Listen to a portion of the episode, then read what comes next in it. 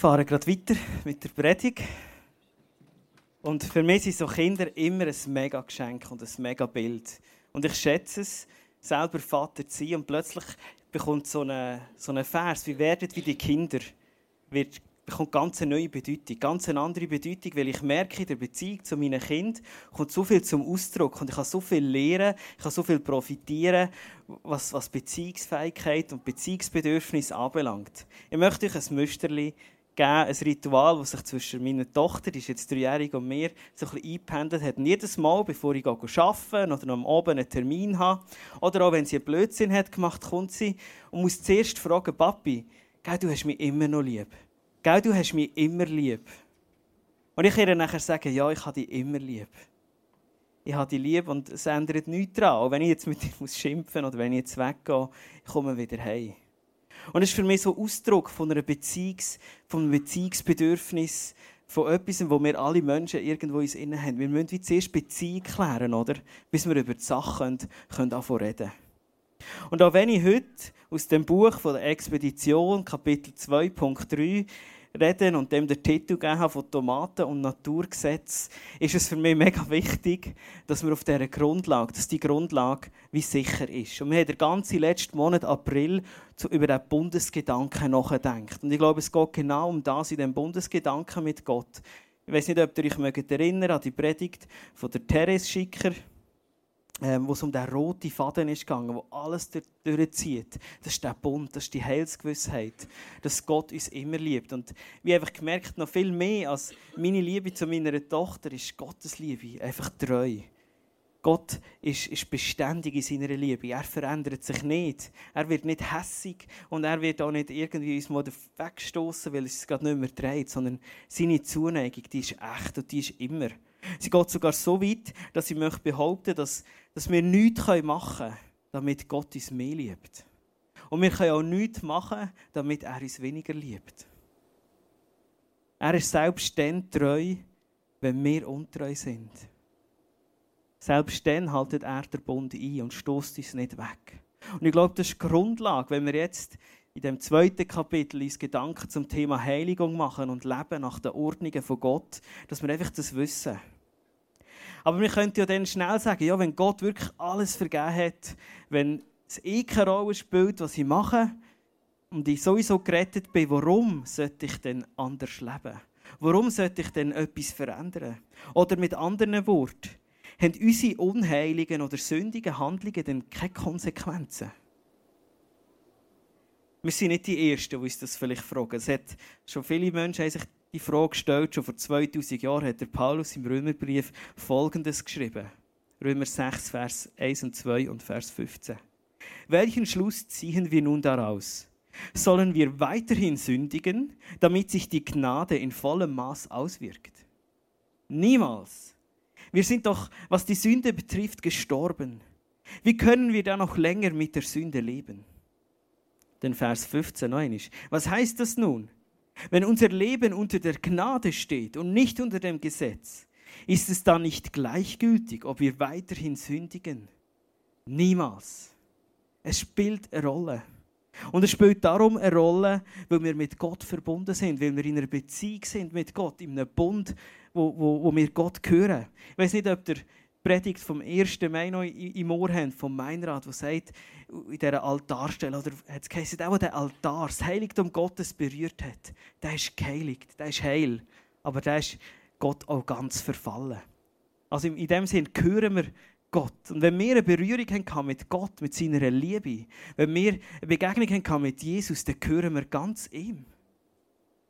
Und dann spielt es auch eine Rolle, wie wir leben nämlich dem Bund und der Beziehung entsprechend.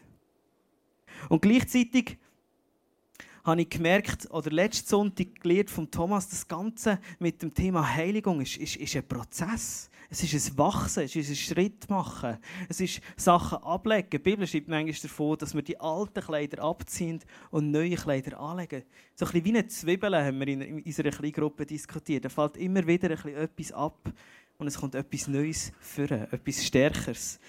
Und, und so ist es auch mit Gott, es ist ein Beziehungsprozess, es ist ein Lehren, Laufen in diesen, in diesen neuen Ordnungen. und das halten, was Gott über unser Leben oder für unser Leben im Sinn hat.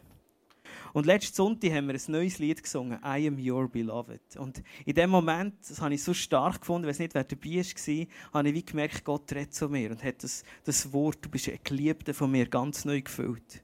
Und ich habe wie für mich eine Frage gehört, oder, die ich auch stellen und wo ich, wo ich diskutiert habe in den Kleingruppen, wo ich war. Und zwar, unter welchem Blick lebst du von Gott? spürst du auf dir einen Blick Gottes, der so ein bisschen polizeimeisterlich ist, mit dem Stecken und nur darauf wartet, dass du gerade in ein Fettnäpfchen trittst oder den Weg verlorst und Bus und da steht er schon und macht dir ein schlechtes Gewissen und lässt dich noch ein bisschen quälen. Ich glaube nicht, dass das Gottes Blick ist auf uns. Ich glaube, Gottes Blick auf uns ist liebevoll. Er ist barmherzig und es ist ein gnädiger Blick. Ich möchte ihn vergleichen mit dem Blick von einem Gärtner, den er hat, auf eine Tomatenpflanze.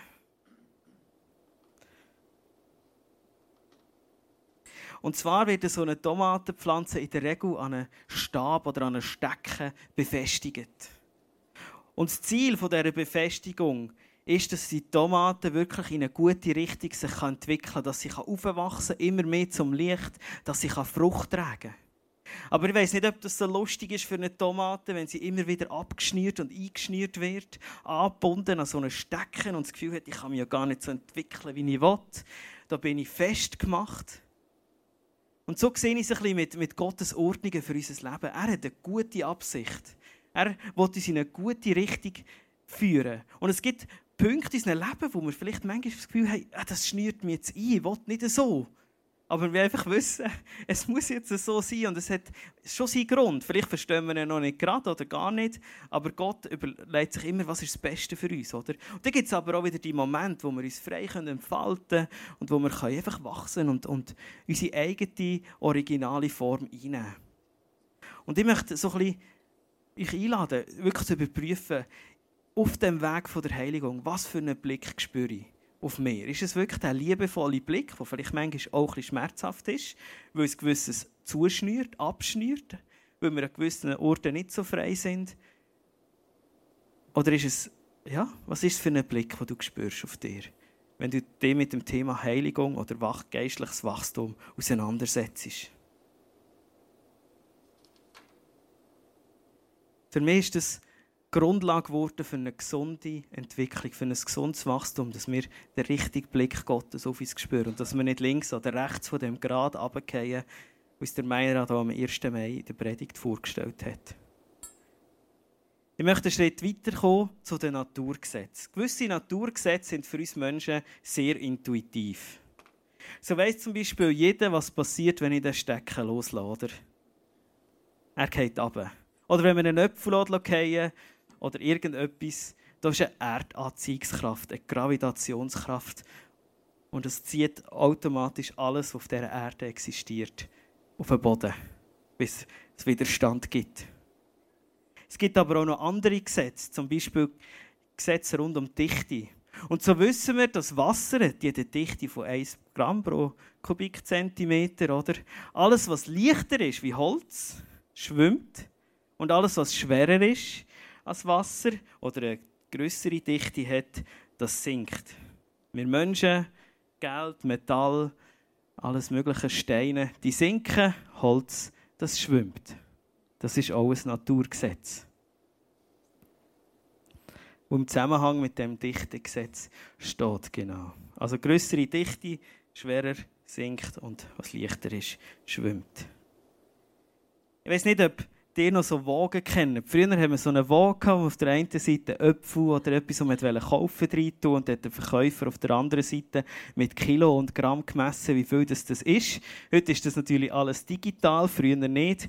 Aber so haben wir herausgefunden, was ist wie schwer. Und ich möchte mit euch ein Gedankenexperiment machen und ich frage, wenn jetzt auf der einen Seite ein Kilogramm Eisen ist und auf der anderen Seite ein Kilogramm Federn, welche Seite ist schwerer? Was passiert?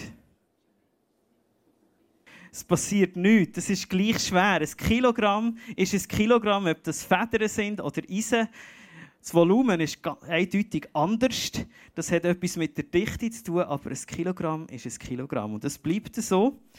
Und sobald, solange das in der gleichen Umgebung ist, bei der gleichen Temperatur und so weiter, wird es auch immer die Waage halten. Und ich glaube, so wie es Naturgesetze gibt in unserer Welt, gibt es auch geistliche Naturgesetze oder Gesetze, die für uns Menschen gelten, wo, wo wichtig ist, dass wir die auch kennen. Nicht nur die Naturgesetze, die wir beobachten können, sondern auch das, was unser innerer Mensch, was unsere Beziehungsfähigkeit anbelangt oder auch unsere geistliche und unsere seelische Komponente, die wir haben. Und da lesen wir zum Beispiel im Galater 6, macht euch nichts vor. Gott lässt keinen Spott mit sich treiben. Was der Mensch sät, das wird er auch ernten. Wer auf den Boden seiner selbstsüchtigen Natur sät, wird als Frucht seiner Selbstsucht das Verderben ernten. Wer dagegen auf den Boden von Gottes Geist sät, wird als Frucht des Geistes das ewige Leben ernten. Lasst uns daher nicht müde werden, das zu tun, was gut und was richtig ist. Also was wir säen, das werden wir ernten. Im Römer 6, wo wir vorher schon die ersten Verse haben gelesen schließt Paulus auch mit einem so einem Gesetz ab und er sagt, denn der Lohn, den die Sünde zahlt, ist der Tod. Aber das Geschenk, das Gott uns in seiner Gnade macht, ist das ewige Leben in Jesus Christus, unserem Herrn.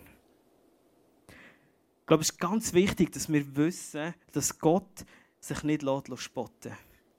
Gott kennt keine billige Gnade. Gnade, die uns erlöst, hat einen teuren Preis gehabt. Aber das führt nicht dazu, dass einfach alles, was wir machen und jede Handlung von uns keine Konsequenzen mehr hat. Das heisst, was wir säen, das werden wir ernten. Gott hält es aus, dass er muss zulassen, dass wir die Konsequenzen oder die Auswirkungen, die unser Handeln hat, auch selber lernen, tragen oder ertragen in gewissen Situationen. Gott befreit uns nicht von dem.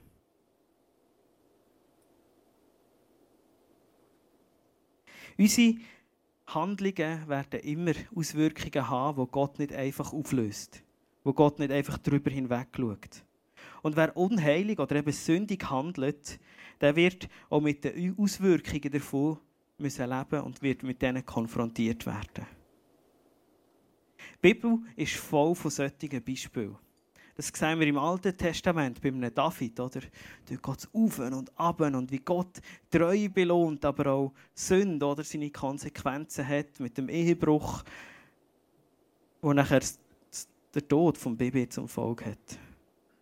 Das sehen wir beim beim Noah, wir sehen es beim Abraham, wir sehen es beim Mose, wir sehen es aber auch im Neuen Testament, in den ersten Gemeinden, oder, wie, wie das Auswirkungen hat.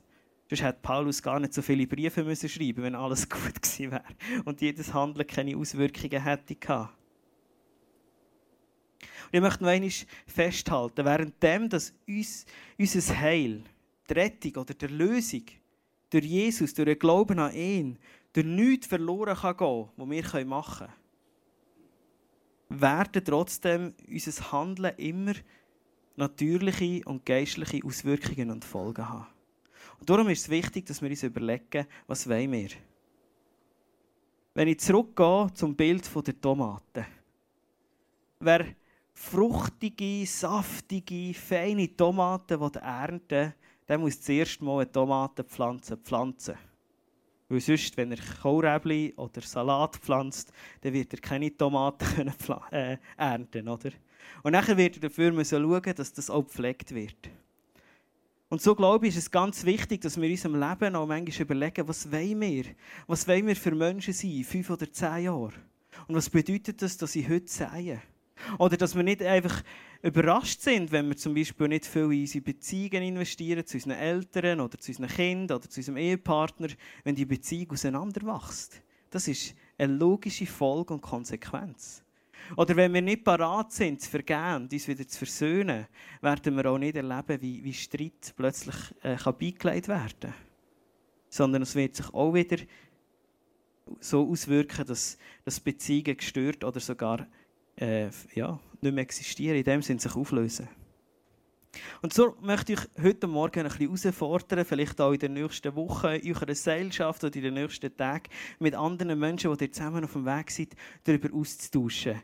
Und das Erste ist, wir nennen uns ja Christen, wenn wir an Jesus glauben. Und leben wir auch so, dass Christus immer mehr sichtbar wird in unserem Leben. Sind wir in einer sogenannten Jüngerschaftsbeziehung, sind wir in so einem Jüngerschaftsprozess drinnen? Schauen wir, wie wir leben in Zukunft mit Jesus und wie das aussehen soll und investieren wir in das. Lassen wir Menschen in unser Leben hineinschauen. Haben wir Rechenschaftsbeziehungen, wo wir, wo wir einander auch erzählen, wie geht es mir wirklich? Was beschäftigt mich? Wie denke ich über gewisse Sachen? Bin ich bereit, mich auch ganz in so eine Gemeinschaft hineinzugeben, mit allem, was ich bin, mit, mit meiner Zeit, mit meiner Energie, mit meiner Offenheit und Ehrlichkeit? Bin ich bereit zu vertrauen? Das bedeutet auch immer wieder Kontrolle, ein Stück weit loszulassen. Selber zu sagen, ich weiß vielleicht nicht warum, dass das jetzt gerade wichtig ist, aber ich vertraue Gott, ich vertraue den Leuten um mich herum, die mich gut kennen.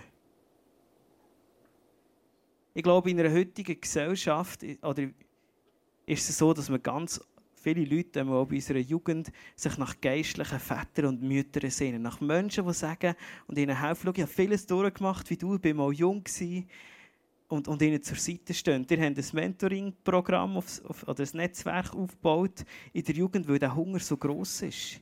Und ich glaube, es ist wirklich ein Schlüssel, dass wir Menschen miteinander unterwegs sind, dass wir einander zur Seite stehen, dass wir selber geistliche Väter und Mütter suchen, die sagen, hey, du bist mir ein Vorbild.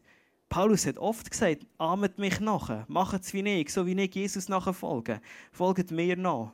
Und dass wir so Menschen suchen, die für uns Vorbilder sind, die vielleicht ähnliche Gaben haben wie wir, die ja, uns sympathisch sind und man merkt, du bist im Glauben so viel weiter, die erschüttert nicht mehr alles so, so schnell. Ich sehe, du hast ein mega Gebetsleben, ich möchte das gerne lernen, dass wir uns aneinander Vorbilder nehmen und sagen, ich will von dir lernen. Bist du bereit, mit mir ein Stück Weg zu gehen? Aber dass wir uns auch fragen, auf der anderen Seite, was kann ich jemandem weitergeben? Wo habe ich etwas empfangen, wo jemand anderem zum Sagen werden kann?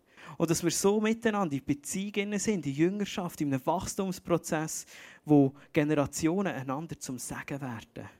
Und ich träume noch ein bisschen von dem. Ich sehe es ansatzweise und ich sehe auf einigen Orten, wo so Zeug passiert, aber ich glaube, da ist ein mega Schlüssel drin. Dort ist noch so viel Land, wo wir einnehmen können. Die möchte ich wirklich herausfordern, in so eine Jüngerschaftsbeziehung zu investieren. Ein anderer Bereich, wo mir in letzter Zeit sehr bewusst worden ist oder wo ich immer wieder drüber stolpere beim Bibellesen, ist so der gute Kampf vom Glauben kämpfen. Ein guter Freund hat, mir mal, hat mich vor kurzem gefragt, du, was kostet dir die Glauben eigentlich? Bist du am Kämpfen? Fordert es dich raus? Oder bist du bequem geworden? Und dann habe ich ja lesen in der Bibel und der Paulus schreibt schon eben viel so Kampfrhetorik. Zum Beispiel zum Timotheus, kämpfe den guten Kampf, der zu einem Leben im Glauben gehört.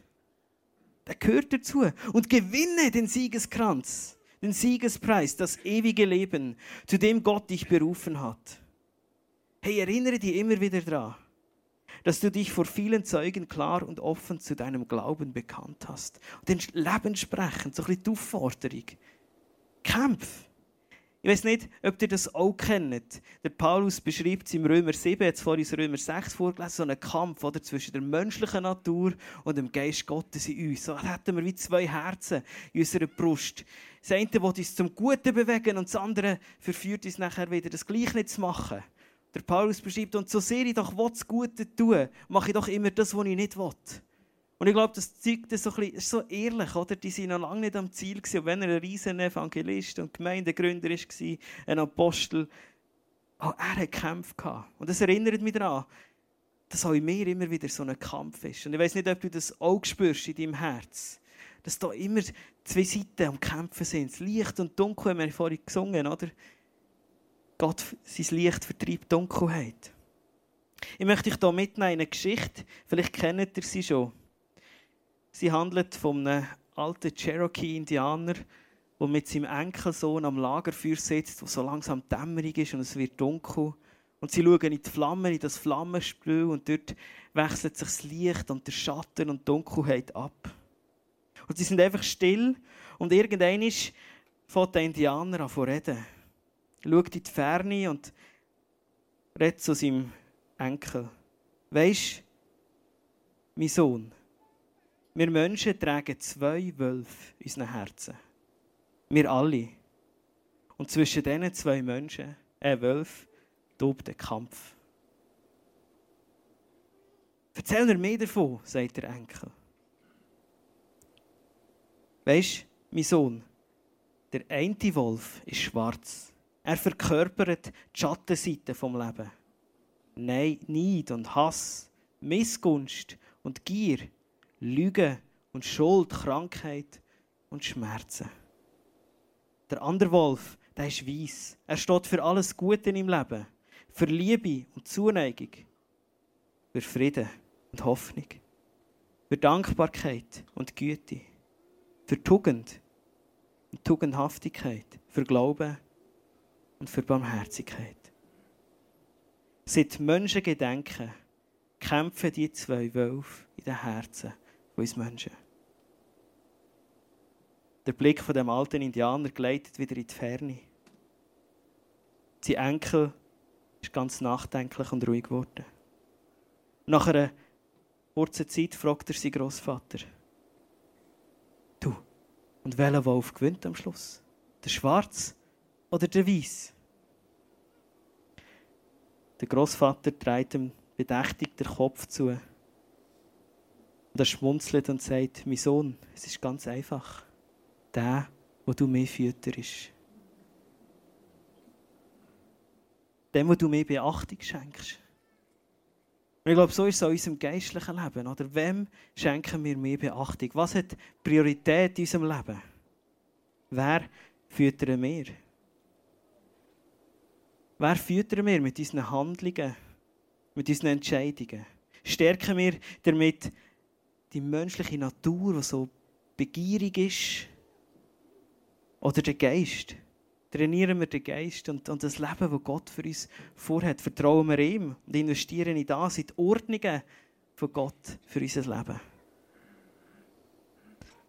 Ich möchte noch ein anderes Thema anschneiden. Manchmal wollen wir ein bisschen über die über eigene Nasenspitze ausdenken und uns überlegen, was ist eigentlich gut für unsere Kinder. Ich sage das ein bisschen bewusst, weil wir festgestellt haben, dass ganz viele Gemeindeglieder wieder zurückgekommen sind in die Gemeinde jetzt nach dieser zweijährigen Corona-Phase, aber fast am meisten, dass wir noch die Familie vermissen. Und das ist ein eindringliches pastorales Wort vielleicht jetzt an die Familie, an die Eltern. Denkt an eure Kinder. Was tut euren Kindern gut? Wollt ihr, dass eure Kinder, wenn sie Teenagerjahre kommen, gute Beziehungen haben zu anderen Kindern, die im Glauben sind? Oder spielt euch das nicht so? Vielleicht habt ihr das schon durch Kleingruppen abdeckt oder durch andere Wege. Aber ich glaube, es tut den Kind gut, wenn sie regelmässig ihre Gespendli sehen Wir glauben, das ist, wichtig für sie, für ihre Entwicklung, dass sie mit anderen Kindern austauschen können, dass sie dort das Gegenüber haben. Wo, mit Kindern, die glauben. Und darum so ein eindringliches Wort. Kommt wieder und bringt Kinder, äh, äh, macht es ihnen möglich, dass sie Gemeinschaft mit Gespendli haben können, dass Beziehungen können entstehen können, wo sie dann irgendwann ist, wenn sie nicht mehr so viel auf euch hören, gute Freunde haben, die ihnen den Weg helfen zu finden mit Jesus. Ich glaube, es ist wirklich wichtig, dass wir uns überlegen, was ist das Beste für unser Kind und das wollen wir dort für Früchte sehen. Auch dort, oder? Vielleicht kann man es auch übertragen auf eine, auf eine Nachbarschaft. Das wollt ihr für Früchte in einer Nachbarschaft sehen, die Beziehungen, die ihr sonst lebt. Ich denke, ich habe ganz viel Anstöße gegeben für eure Gesellschaft, und ich wirklich zu überlegen, welche Frucht wünsche ich mir noch mehr in meinem Leben und was kann ich heute sagen, damit das wächst. Oder ich kann jetzt fragen, wo sehe ich Früchte, die nicht gut sind? Wo sehe ich eben so Früchte, die tot sind? Wie wir das beim Römer haben gelesen Römer 6, was heisst, denn der Lohn der Sünde ist der Tod. Gibt es Bereiche in eurem Leben oder Beziehungen, wo ihr immer wieder Tod anstatt Leben erntet? Gibt es Bereiche, wo ihr merkt, da ist so viel Streit drin, immer wieder? Mit dieser Person Streiten immer. Oder in der Familie. Das ist manchmal, ist manchmal schrecklich, oder? aber dort streiten wir fast am meisten. Und eigentlich sollten wir einfach füreinander da sein und uns gerne haben. Wo, wo erlebe ich destruktive Abhängigkeiten? Wo gehe ich immer wieder in Beziehungen rein, wo, wo ich mich abhängig mache? Wo ich mich ausnützen und ausbieten die vielleicht auch missbräuchlich sind. Wo begebe ich mich in so eine Beziehung hinein und warum? Dass wir uns überlegen, was, was braucht es denn, dass ich gesündere Beziehungen kann leben kann, dass ich weniger abhängig werde. Vielleicht merkst du auch, dass du extrem isoliert und einsam lebst. Ich glaube, in dem ist auch nicht der Geist Gottes drin. Aber was kannst du ändern? Was kannst du heute sagen, damit du in Zukunft weniger isoliert bist? Vielleicht erlebst du Ablehnung, Misstrauen, Gewalt, Wut, Zorn, irgendwo Sachen, die über dich kommen, wo du merkst, das ist nicht gut. Dass da ernte etwas, was nicht gut ist, was destruktiv ist. Vielleicht könnt ihr mit, miteinander das anschauen und einander auch offen Auskunft geben darüber. Ich glaube, der Heilige Geist ist in all dem nicht drin, wo Beziehungen zerstört, wo, wo uns Beziehungsfähigkeit beraubt. Der Heilige Geist ist dort drin, wo Versöhnung ist. Er will dieses ganzheitliche Heilen und Heilung, dass auch Beziehungen heilen können, dass unser, unser Selbstwert heilen kann, dass wir uns nicht Gedanken von der Selbstzerstörung machen, sondern dass wir wissen, was wir wert sind, dass wir wertvoll sind. Er will, dass sich das Leben entfalten kann und das bedingt, dass wir gesunde Beziehungen haben. Dass wir geistlich wachsen können. Und wir haben eine Hoffnung, und das ist die, dass die gleiche Kraft, die Jesus von den Toten auferweckt hat, in uns am Werk ist. Und dass die Kraft, Kraft hat, unseren Tod und die destruktiven Auswirkungen wirklich zu besiegen. Ich möchte die Band einladen, auf die Bühne zu kommen wieder. Und ich kann sagen, wenn ihr nach dem Gottesdienst oder während dem Gottesdienst noch Gebet wollt, das werden nachher Gebetshelfer links und rechts stehen, wenn ihr etwas festmachen wollt, wenn ihr für etwas beten wollt, für eine destruktive oder die ihr feststellt oder für etwas, die Beziehung stört. Ich möchte abschließen mit einem letzten Gedanken. Und zwar glaube ich, dass es in dem Prozess von der Heiligung nicht in erster Linie darauf ankommt, dass wir nur um gute Werke tun. Dieser Fokus muss nicht auf, de, auf, auf dem Output in dem Sinn liegen. Ich glaube, das Entscheidende in erster Linie geht um unsere Herzenshaltung. Dass wir in dieser Beziehung zu Jesus leben, dass wir dieser Beziehung entsprechend leben wollen. Dass wir demütig sind und sagen, wir brauchen Hilfe. Wir können nicht alles allein schaffen. Dass wir lernbereit sind und auch der Wille haben, uns verändern zu lassen. Das Ziel ist, ist nicht heilig zu werden das Ziel ist, heilig zu sein und aus dem Bewusstsein heraus, dass Jesus uns schon heil und geheiligt hat, zu leben. Amen. Ich lade euch ein, mit mir zu beten. Vater, danke, dass du so gute Gedanken hast über unser Leben, dass, dass deine Ordnungen uns zum Leben führen Und wir wollen dem vertrauen. Wir wollen die liebevolle Blick auf unser Leben sehen, die uns zum Leben bringen, zur Entfaltung, zum, zum Wachstum. Vater, wir laden dich ein, dass du mit dem Heiligen Geist uns wirkst. Und das, was noch nicht in Ordnung ist, dass du das in Ordnung bringst, dass du dort mit deinem Heil hineinkommst, dass du in Beziehungen, wo Streit ist und, und Uneinigkeit und vielleicht sogar Misstrauen und Missbrauch, dass du die heilst dass wir dürfen gesunden Selbstwert entwickeln, dass wir dürfen uns mit deinen Augen sehen, aber auch unsere Gegenüber. Heil du uns und mach uns immer mehr zu den Menschen, die dir ähnlich sind. Denn wir wünschen uns, dass dein Reich durch uns in die Welt kommt. Und so wollen wir einfach mit dir verbunden sein und deine Liebe und dein Reich ausstrahlen in dieser Welt.